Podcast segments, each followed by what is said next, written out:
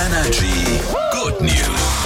Okay, Achtung, das kann jetzt ein bisschen kitschig klingen, aber ich finde, es gibt Leute teilweise, es sind schon so ein bisschen heimliche Helden. Ja. Und so ein heimlicher Held, der was Gutes tut, kommt auch aus Erlangen. Ja, es ist ein Friseur, der gesagt hat, er war früher selber arm und deswegen möchte er was Gutes tun. Dieser Friseur ist damals selber geflüchtet, hatte kein Geld und hatte vor allem selber auch kein Geld, um zum Friseur zu gehen. Und er weiß, wie dieses Gefühl ist. Ja, und deswegen macht er das jetzt wirklich so, dieser Erlanger Friseur, dass er sagt, Obdachlosen schneidet er wirklich kostenlos die Haare. Nicht nur das, wenn Menschen kommen, die wenig Geld haben, ja, auch die bekommen einen Nachlass. Allein das ist doch schon was, wo man sagt, so, was für ein großartiger Mensch, Voll. oder?